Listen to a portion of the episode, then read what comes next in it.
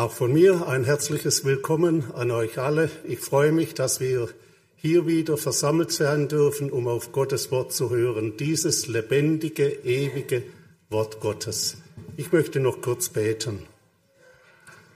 Herr Jesus, danke, dass du da bist, hier im Saal und bei allen, die zuhören. Danke, dass du dein Wort in unsere Herzen reden willst. Du weißt, was ein jedes von uns nötig hat, und du gibst uns nach dem Reichtum deiner Gnade, so wie wir es nötig haben.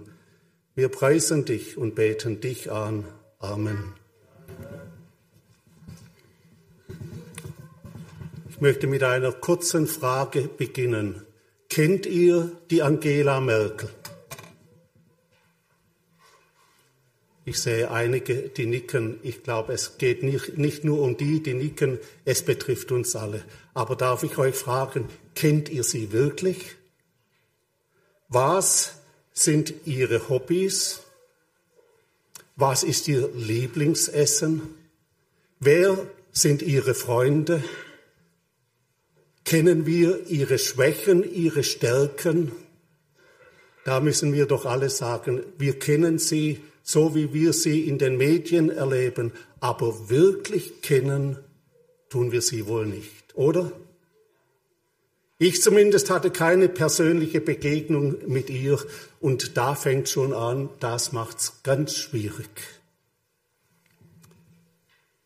Wie wir jemanden kennen, das ist sehr unterschiedlich. Und heute soll es um die Frage gehen, was braucht es, um Gott wirklich kennenzulernen. Ich leise dazu aus Daniel 11, die Verse 32 bis 35. Und er, da geht es einmal um den Antiochus Epiphanes, dann aber auch in die Zukunft blickend um den Antichristen. Er wird mit Ränken alle zum Abfall bringen, die den Bund übertreten. Aber die vom Volk, die ihren Gott kennen, werden sich ermannen und danach handeln. Die Hoffnung für alle drückt das so aus. Die anderen aber, die ihren Gott kennen und lieben, bleiben standhaft. Und die Verständigen im Volk werden vielen zur Einsicht verhelfen. Darüber werden sie verfolgt werden mit Schwert, Feuer, Gefängnis und Raub eine Zeit lang. Während sie verfolgt werden, wird ihnen eine kleine Hilfe zuteil werden, aber viele werden sich nicht aufrichtig zu ihnen halten. Und einige von den Verständigen werden fallen, damit viele bewährt, rein und lauter werden für die Zeit des Endes. Denn es geht ja um eine befristete Zeit. Unser Thema heißt Gott kennen und vertrauen macht standhaft. Gott kennen das ist für mich das Entscheidende und da lohnt es sich viel zu investieren. In Zeit, in Eifer, im Stillestehen vor Gott. Daniel und seine drei Freunde sind da ein klares, leuchtendes Beispiel. Auch das Leben von Josef. Es macht den Eindruck, dass die Eltern dieser Männer viel investiert haben, um Gottesfurcht und Liebe zu Gott in die Herzen dieser Männer einzupflanzen. Und dieses Anliegen hat Frucht getragen. Ihr Einsatz war nicht vergeblich. In herausfordernder Zeit stellten sie sich klar auf die Seite Gottes und ließen sich nicht von den Plänen Nebukadnezars oder der Frau Potiphas vereinnahmen. Sie bezogen klare Stellung und waren auch bereit, um ihres Glaubenswillens zu leiden. Ohne Leidensbereitschaft kann man in der Versuchung schlecht bewahrt werden.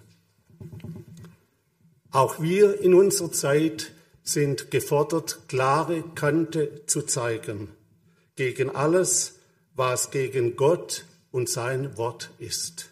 Ich denke da an die sexuelle und gedankliche Reinheit.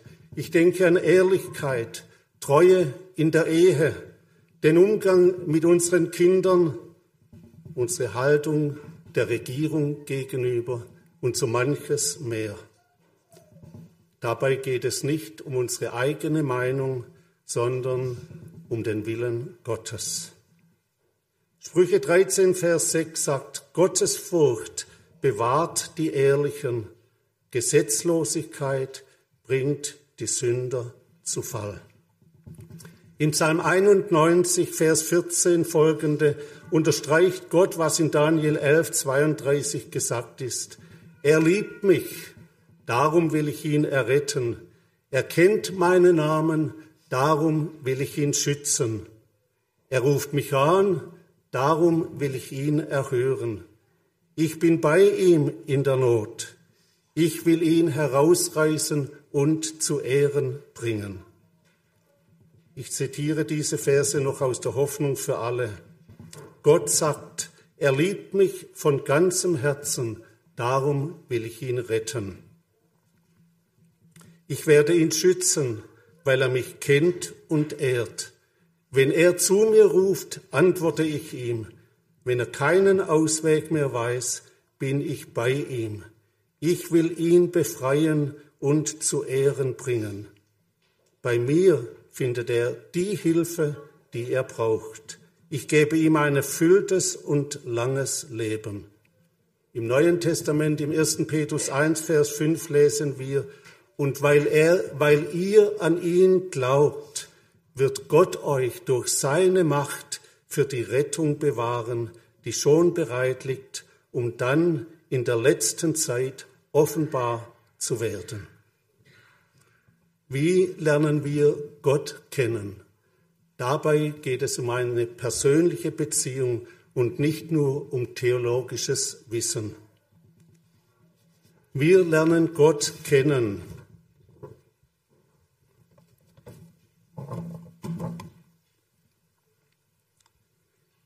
Indem wir seinem Ruf folgen.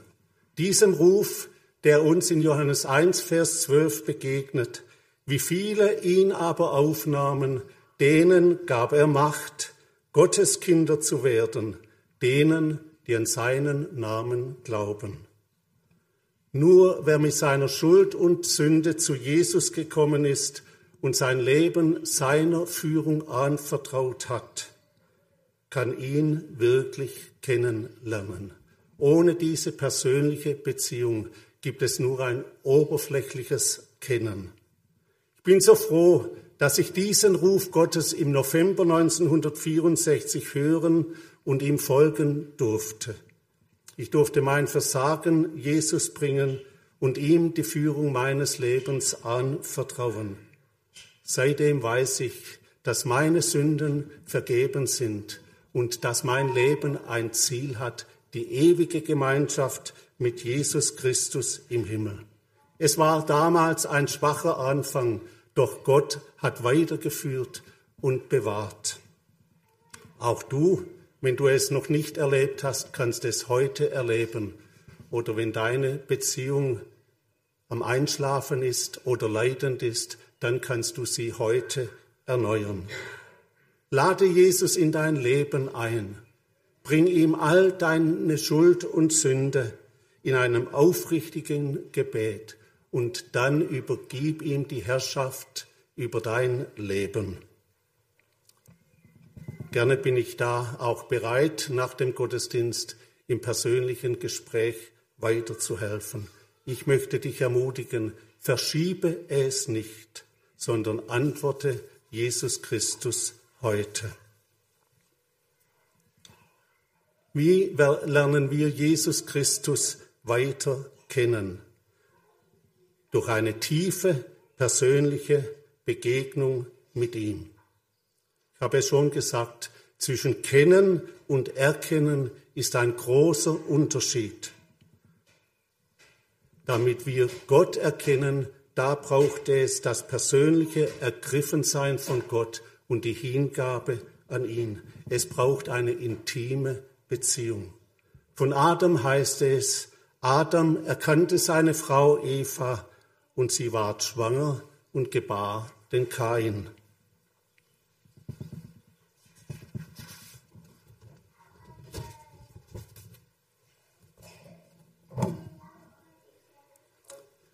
Ein Beispiel von diesem Ergriffensein von Gott und der Hingabe an Gott finden wir in Jesaja 6.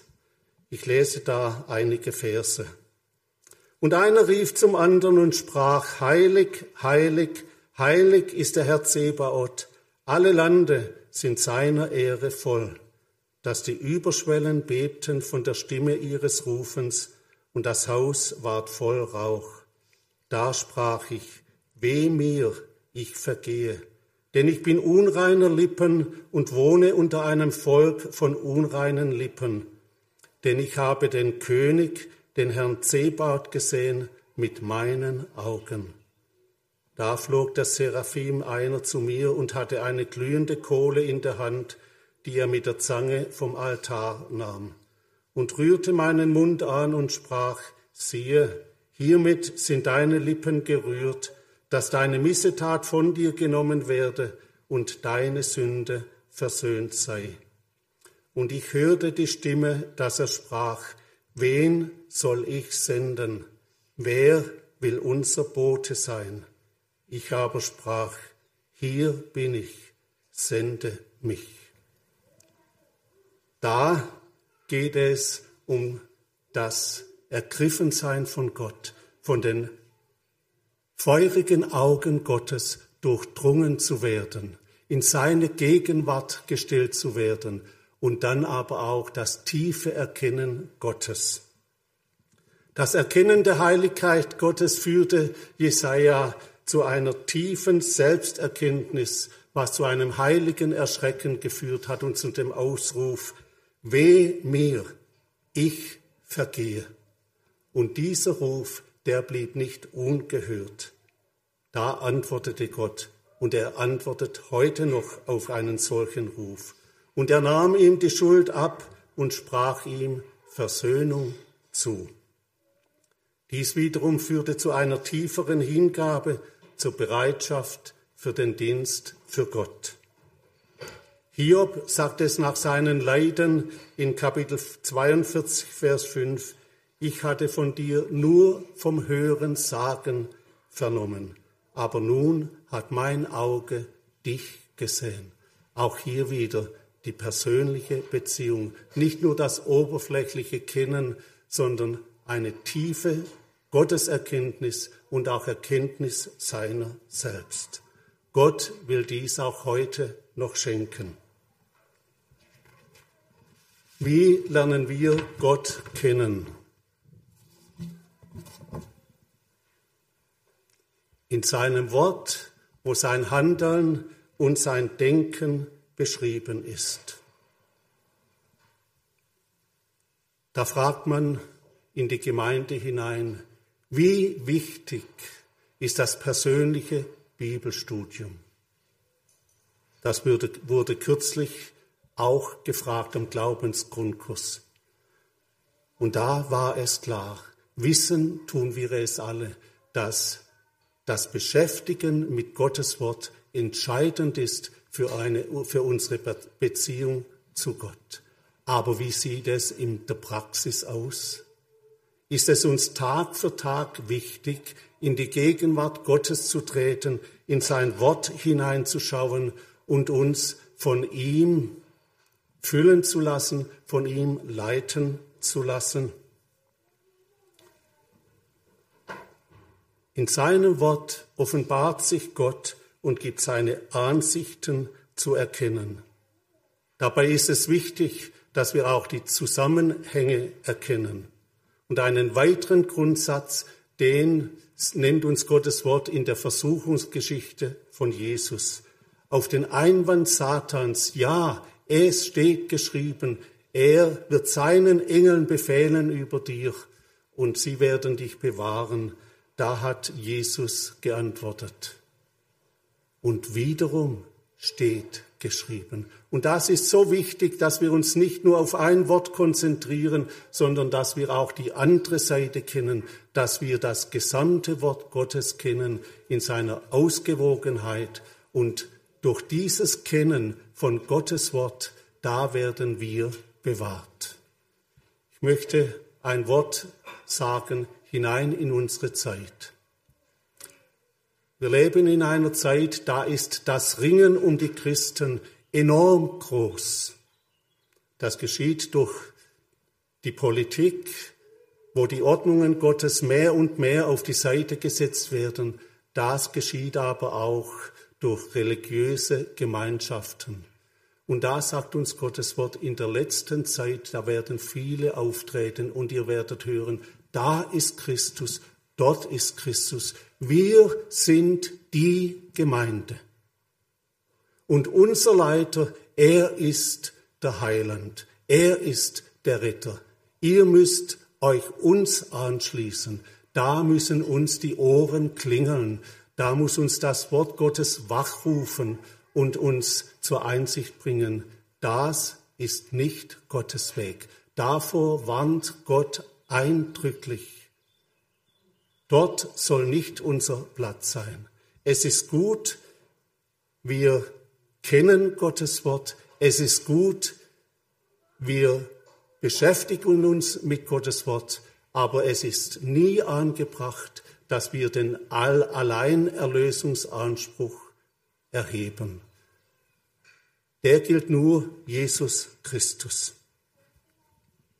Nehmen wir uns doch Zeit für Gottes Wort, das Gebet und die Gemeinschaft der Gläubigen. Da möchte ich euch heute noch die Fünf-Finger-Methode vorstellen. Eine Methode, wie wir unser Bibelstudium persönlicher, fruchtbringender machen können. Der Daumen. Da bewegt uns die Frage, was ermutigt mich in dem gelesenen Text? Welche Aussage berührt mein Herz? Was finde ich gut für mein Leben? Der Zeigefinger, er macht mich darauf aufmerksam, was Gott mir sagen und zeigen will. Da stelle ich mir die Frage, wo ermahnt mich der Text? Der Mittelfinger, der hat in unserer Gesellschaft einen Namen. Wisst ihr, wie der heißt? Wenn den einer erhebt, das ist kein gutes Zeichen. So ermahnt uns der Mittelfinger und führt uns zu der Frage, ist im Text von Sünde oder Schuld die Rede? Redet es von etwas, das stinkt und wo wir merken, dass wir falsch unterwegs waren, dass wir Fehler gemacht haben? Der Ringfinger, der erinnert uns an die Treue Gottes finden wir in dem gelesenen Text, in unserer persönlichen Andacht, ein Versprechen oder eine Zusage Gottes. Da dürfen wir uns fragen, was verspricht mir Gott oder seinen Leuten? Was lerne ich über meinen Gott? Und dann der kleine Finger, aber nicht der unbedeutendste. Der fragt uns, was willst du in deinem Leben, in deinem Verhalten ändern? Worauf weist dich Gottes Wort hin? Was von dem Text kannst und willst du praktisch umsetzen? Das bitte ich euch auch für die heutige Predigt, dass ihr euch am Ende der Predigt fragt, was habe ich da umzusetzen? Wo will diese Predigt mir das Vertrauen in Gott stärken wo will diese Predigt mich korrigieren? Wo will diese Predigt mich tiefer in Gemeinschaft mit Gott hineinführen? Die Frage beschäftigt uns weiter, wie lernen wir unseren Gott kennen? Indem wir auf sein Wort eingehen und danach handeln, es in den persönlichen Alltag umsetzen.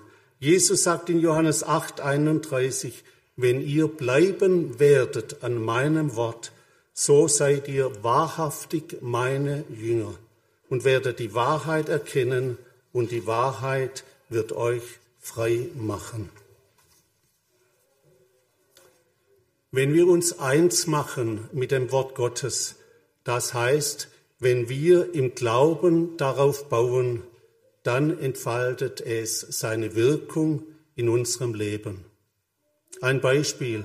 Als die, der Ukraine-Krieg ausbrach, machte sich bei unserer Tochter Angst breit.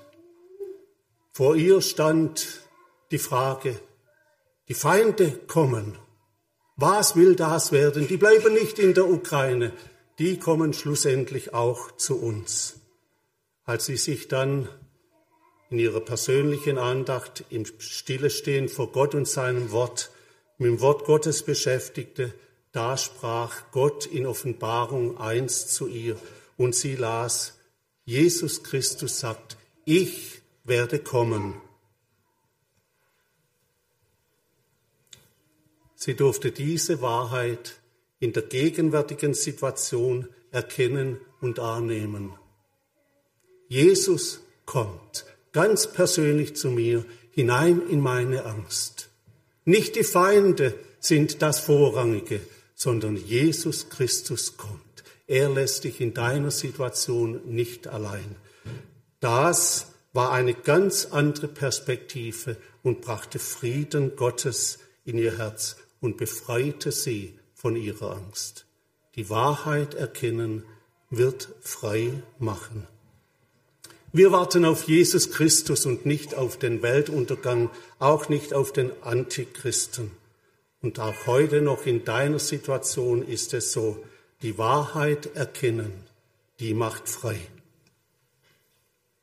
2. Petrus 1 sagt es auszugsweise so, Gott gebe euch viel Gnade und Frieden durch die Erkenntnis Gottes und unseres Herrn. Alles, was zum Leben und zur Frömmigkeit dient, hat uns seine göttliche Kraft geschenkt, durch die Erkenntnis dessen, der uns berufen hat, durch seine Herrlichkeit und Kraft. Und daraus dann die Aufforderung.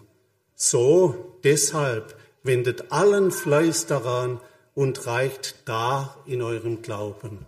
Und dann kommt ein ganzer Katalog. Reicht da in eurem Glauben Tugend, in der Tugend Erkenntnis, in der Erkenntnismäßigkeit und so weiter. Und dann kommt die Zusammenfassung, die Auswirkung. Je mehr ihr in dieser Hinsicht vorankommt, je mehr das Praxis wird in eurem Leben, je mehr ihr da reicht, desto mehr wird sich das auswirken und Frucht bringen. Und eine der Frucht ist, und ihr werdet unseren Herrn Jesus Christus immer besser erkennen. Im Praktizieren von Gottes Wort da offenbart sich Gott uns und wir lernen ihn mehr und mehr kennen.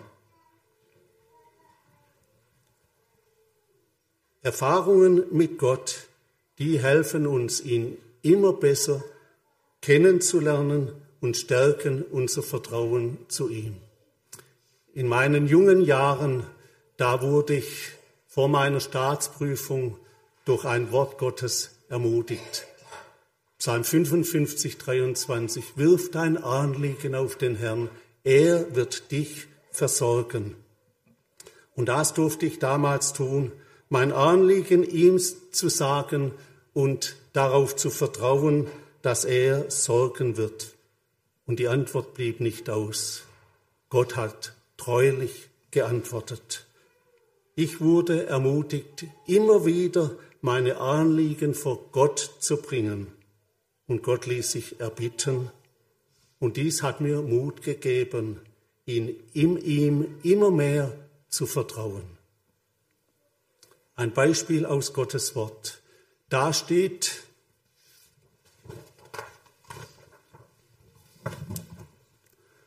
da steht David vor König Saul und sagt ihm, vor diesem Unbeschnittenen, vor diesem Gottlosen soll niemand der Mut schwinden, dein Knecht will hingehen und mit diesem Heiden kämpfen.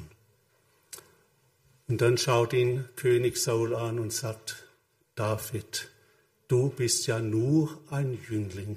Und dieser Goliath, ein kriegserfahrener Mann, geübt an den Waffen von Jugend auf. Was willst du gegen diesen Menschen ausrichten? Ich hoffe, wir wissen, was David geantwortet hat. Unser Predigtext. Denen, die ihren Gott kennen, wird es gelingen, wider den Feind. Als Saul sagte David unmöglich, ich will dich nicht zum Kanonenfutter machen, ich will dich nicht zum Raub Goliaths machen. Da sagt David, Herr König, ich kenne meinen Gott. Und dieser Gott, der ist mir beigestanden als Hirte, als der Löwe kam und ein Schaf entreißen wollte, als der Bär kam und ein Schaf entreißen wollte. Da habe ich Gott erlebt und er hat mir geholfen, das Schäflein aus dem Rachen des Löwen und des Bären zu ergreifen. Und dieser Gott, er wird mit mir sein, auch wenn es darum geht, Goliath zu besiegen. Da blieb Saul nichts anderes übrig, als zu sagen, geh hin, der Herr sei mit dir. Diese Geschichte, die ermutigt auch uns in den Herausforderungen des Lebens, Gott zu vertrauen. Gott kennen, das bleibt nicht ohne Auswirkung in unserem Leben. Das muss und das wird sich zeigen in unserem Leben. Die Bibel spricht hier vom Starkwerden. Stark, um dem Bösen zu widerstehen. Gott nicht zu verleugnen, Falsches nicht zu tolerieren und klare Grenzen zu ziehen. Das kann Leiden und sogar Verfolgung mit sich bringen. Dies haben wir in Vers 33b in unserem Text gelesen. Doch der Blick auf Jesus, der für uns gelitten hat und den Gott auferweckt hat, das macht uns bereit und stark dafür. Wie lernen wir Gott weiter kennen? Indem wir es machen wie Mose. Ich möchte euch ermutigen, da einmal die fünf, fünf Bücher Mose oder vier Bücher Mose, zweiter Mose bis fünfter Mose durchzulesen. Und da werdet ihr immer wieder diesem Geheimnis Moses begegnen. Gott redete zu Mose. Und dann kommt die Antwort. Und Mose sprach zu Gott. Und dann wieder Mose sprach zu Gott und Gott antwortete. Ein Wechselspiel. Ein Reden und Antwort bekommen. Dadurch lernen wir Gott kennen. Da hat ein Prediger einmal gesagt, als mein Sohn mit einer jungen Frau befreundet war, da lief das Telefon heiß. Die hatten sich viel zu erzählen und im Erzählen, da haben sie sich gegenseitig kennengelernt. Und dann hat er gesagt, und dann hat mein Sohn der Auserwählten Fragen aus dem Leben gestellt, ein Beispiel erzählt, um ihre Einstellung zu erfahren. Wie denkt sie über diese Dinge? Und so hat er sie schon vor der Ehe recht gut kennengelernt. Wir lernen Gott kennen, indem wir uns brauchen lassen von ihm, indem wir für ihn unterwegs sind. Wir lernen ihn kennen, indem wir ihm in den Nöten und Herausforderungen des Lebens vertrauen. Einige wenige Beispiele. Ich denke da an die Jünger, die mit Jesus unterwegs waren. Unterwegs im Boot, wo sie voll Angst riefen, Meister, wir verderben. Oder wo Jesus ihnen auf dem Wasser entgegenkam und Petrus gesagt hat, Herr, bist du's, so rufe, dass ich zu dir komme. Und Gott ruft ihn und Petrus steigt den, aus dem Boot und geht auf dem Wasser wie Jesus, bis die Wellen ihm den Blick auf Jesus rauben und dann, ruf, dann beginnt er zu sinken. Und da erlebt Petrus die starke Hand Jesu, die lässt mich nicht versinken die ergreift ihn und bringt ihn wieder ins sichere Boot. Als dann Jesus, nachdem viele Nachfolger Jesu ihn verlassen haben, weil sie das Wort, wer mein Fleisch isst und mein Blut trinkt, nicht verstehen konnten, weil es ihnen so zuwider war. Man muss da die Juden kennen, um das etwas zu verstehen. Das war das, was Gott eigentlich verboten hat für die Juden.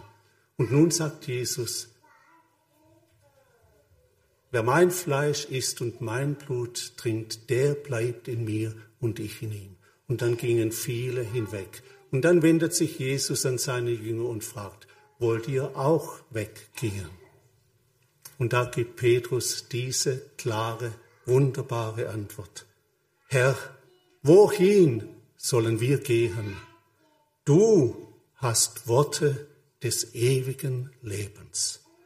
Und wir haben geglaubt und erkannt, dass du der Heilige Gottes bist. Wisst ihr, um diese Reihenfolge geht es. Dem Wort Glauben, danach Handeln, bringt das Erkennen. Wir haben geglaubt und erkannt und wir sind mit dir unterwegs gegangen und nun wissen wir, du bist der verheißene Messias, du bist der Heilige Gottes. Ich denke da aber auch an ein Negativbeispiel. Biliam, der sich so gerühmt hat, dass er hört, was Gott zu sagen hat. Und er bringt damit ein Stück weit zum Ausdruck, ich kenne den Gott Israels. Aber dann hat ihn die Habgier und die Ehrsucht verführt. Und er wurde zum Feind Gottes zum Feind Israels. Daran entscheidet sich unser Leben, ob wir Gott gehorsam sind oder unsere eigenen Wege gehen. Gott gehorsam sein bleibt nicht ohne Auswirkung. Eigene Wege zu gehen bleibt nicht ohne Auswirkung. Aber auch da wieder, wenn du eigene Wege gegangen bist, dann steh heute still und kehr um und sag, Herr Jesus, ab heute will ich wieder entschieden den Weg mit dir gehen. Und er wird dich nicht abweisen und er wird dich neu begleiten und erfüllen in deinem Leben. Ich denke auch an einen Hiob. Hiob lehrt mich dieses Wort, was Bruder Berger geprägt hat, das Ausharren in der Not ist besser als eine kurze Begeisterung. Und da hatte Hiob viel Grund auszuharren. Und er hat sein Herz immer wieder vor Gott ausgeschüttet. Er hat sein, seinen Zustand beklagt.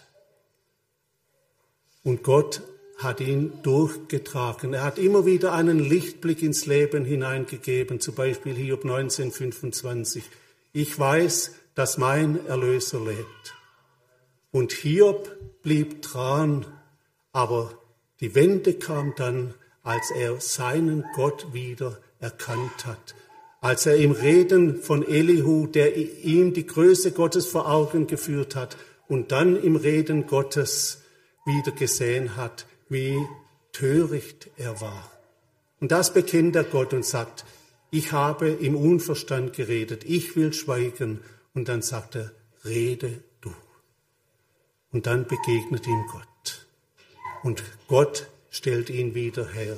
Wisst ihr, das ist für mich so ein ermutigendes Beispiel. Und ich möchte es auch euch zurufen. Bleib dran. Gottes Wort, gerade auch in den Psalmen, ruft uns immer wieder zu. Harre meine Seele, harre des Herrn. Und das wollen wir tun. Das Ziel ist so nahe. Jesus kommt wieder. Es könnte heute sein. Erwarten wir ihn. Sind wir bereit? Jesus hat alles getan, damit du bereit sein kannst für sein Kommen. Wenn dir noch etwas mangelt, etwas fehlt, dann geh zu ihm. Ich darf es persönlich bezeugen, die Treue Gottes ist groß und es lohnt sich, ihm zu vertrauen. Immer wieder darf ich die Wahrheit von Gottes Wort erleben zum Beispiel die Wahrheit von diesem Wort, rufe mich an und ich will dir antworten. Wie oft durfte ich das erleben und ich staune über Gottes Treue, über seine Führungen in meinem Leben. Gottes Gedanken, Gottes Wort soll uns bewegen. Wir wollen lernen und uns verändern lassen. Ich möchte schließen mit dem Wort aus 1 Timotheus 1, Vers 5. Das Ziel aller Unterweisung aber ist Liebe aus reinem Herzen und aus gutem Gewissen und aus ungefährtem Glauben. Dazu wünsche ich uns allen viel Gnade. Ich möchte noch beten. Vater im Himmel, danke, dass du unser Elend gesehen hast. Du hast uns gesehen in unserer Nacht, in unserer Verblendung, wo wir im Eigenwillen unterwegs waren, und du hast uns in deiner Gnade gerufen. Herr Jesus, du am Kreuz, du hast am Kreuz auf Golgatha ausgerufen, es ist vollbracht. Dort hast du uns den Weg frei gemacht zu einer lebendigen Gemeinschaft mit Gott. Danke, dass du auch mich gerufen hast und ich dein Kind sein darf, mit dir unterwegs sein darf, zu dem herrlichen Ziel der ewigen Gemeinschaft mit dir. Segne uns alle und schenk du Gnade, dass wir Menschen des Wortes sind, dass wir nicht nur Hörer sind, sondern Täter des Wortes, dass dein Wort uns verändern kann, dass dein Wort uns immer wieder den Blick auf dich ausrichten kann, dass wir dich vor Augen haben dürfen, bis wir dich schauen von Ewigkeit zu Ewigkeit. Danke, dass du dein Werk zum Ziel führst, dass du auch noch in dieser Welt Menschen rufen willst, auch hier in Gschwend. Danke, dass du dich auch als der Helfer in der Not erweist, auch in den Herausforderungen unserer Zeit in der Ukraine, in muslimischen Staaten, in Nordkorea und wo immer es ist. Du hast zugesagt, dass du deine Kinder nicht verlassen wirst. Und darauf trauen wir und preisen dich dafür. Und wir beten dich an. Amen.